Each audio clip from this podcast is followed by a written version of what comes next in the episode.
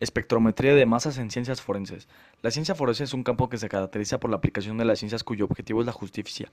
La espectrometría de masas es una herramienta importante de la ciencia forense. Se usa para analizar líquidos corporales, investigar la presencia y concentraciones de drogas y de sustancias tóxicas. También puede identificar la presencia de drogas en el pelo, lo cual implica la ventana de detección de horas y días, después de los cuales ya los líquidos corporales no son útiles, a meses y hasta años. Por primera vez se empleó en 1955 para detectar drogas en atletas en una competencia de ciclismo en Francia.